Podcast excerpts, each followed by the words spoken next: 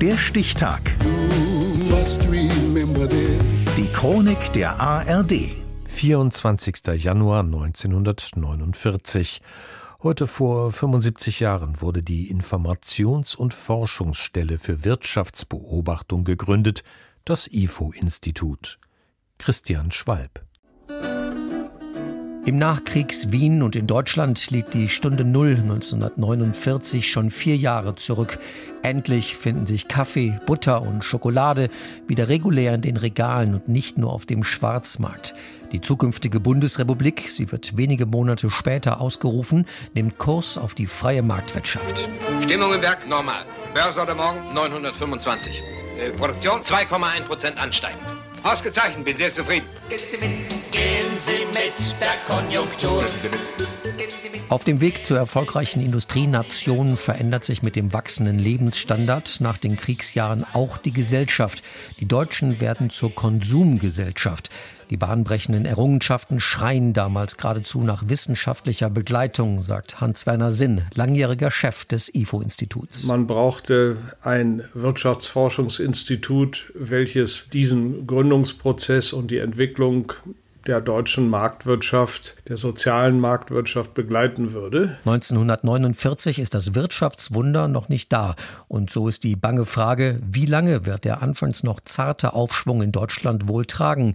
Dafür braucht es eine Art Glaskugel. Am Anfang stand auch stark die Konjunkturbeobachtung. Das ist auch eine besondere Stärke des IFO-Instituts gewesen dass man überhaupt wusste, wie die Wirtschaft sich entwickelt. Die neue Einrichtung nimmt ihre Arbeit eher bescheiden in zwei Baracken einer teilweise zerbombten Polizeikaserne auf. Der Wirtschaftsstatistiker Hans Langelütke bedient als einer der ersten IFO-Präsidenten über die Jahre unermüdlich den unstillbaren Informationshunger des Fernsehpublikums. Herr Professor, welche Zuwachsquote erwarten Sie für das Bruttosozialprodukt 1965?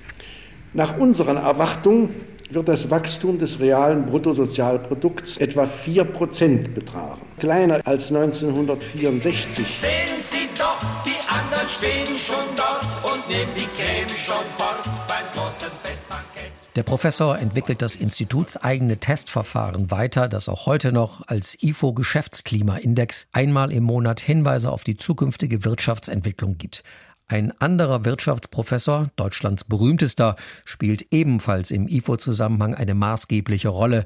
Daran erinnert der ehemalige IFO-Vorstand Meinert Knoche. Ohne Ludwig Erhard gäbe es das IFO-Institut nicht. Er war in der ersten Hälfte seines Berufslebens begeisterter Wirtschaftsforscher und Institutsgründer.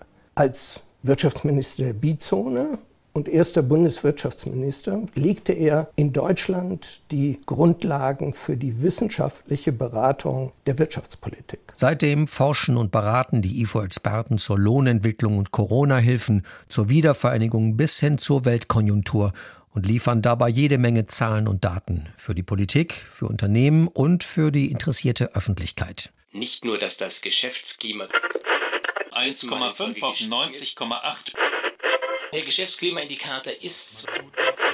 Ja, die Unternehmen sind da sehr cool geblieben. Die Stimmung wird besser, so das Münchner IFO-Institut. Gehen Sie mit der Konjunktur. Seit Jahrzehnten gilt das IFO-Institut als eine der führenden europäischen Einrichtungen ihrer Art, mittlerweile unter dem Dach der Universität München.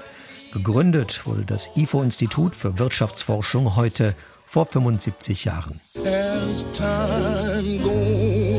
Der Stichtag. Die Chronik von ARD und Deutschlandfunk Kultur. Produziert von Radio Bremen.